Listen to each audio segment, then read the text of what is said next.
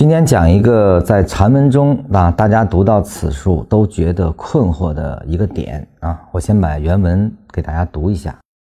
在 a 加大 A 加 B 加大 B 加 C 的这个模型中，那么 C 至少包含对 B 的一个第三类买卖点，否则就可以看成是 B 中枢的小级别波动。这一点呢，很多人在学的差不多的时候呢，就会遇到这句话不可理解啊，因为我们在实际走势中，C 不太容易出现对 B 完成的一个三类买点啊。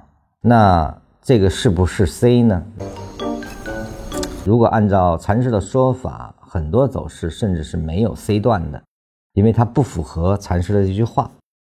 那么这句话它到底意味着什么？我给大家。做一个提示啊，禅师说的这个 A 加大 A 加 B 加 C 的这样的一个运动模型，把它定义为，比如说 A 和 B 的级别相等，那它就是一个趋势。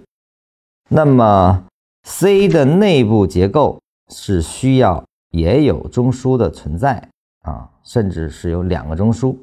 当 C 的中枢形成且在大 B 的上方时，我们才说这个 C 成立，否则就是围绕 B 的一个运动。那么他说的这个叫什么？这个叫标准模型，就是符合最根本定义的比较完美的一个模型结构啊。那么在实战中的时候，这个 C 可以有。中枢也可以没有其中枢啊，当然这个中枢是属于次级别中枢。其实禅师在后句话里已经给出了应用，也就是说它可以有，如果有就是符合标准定义，如果没有，你就把它当成是 B 的一个延伸的次级别波动即可啊。我们在这种模型下的应用实际上是并不影响的，我们不需要纠结这个位置一定得有。次级别中枢或者没有啊，根本不需要纠结于此。也就是说，有意味着它是一个标准走势；如果没有，那就是你先把它当成是围绕 B 的一个波动啊。那么它后面可能还有下一次的运动产生或者不产生而走反向，这都是合理的啊。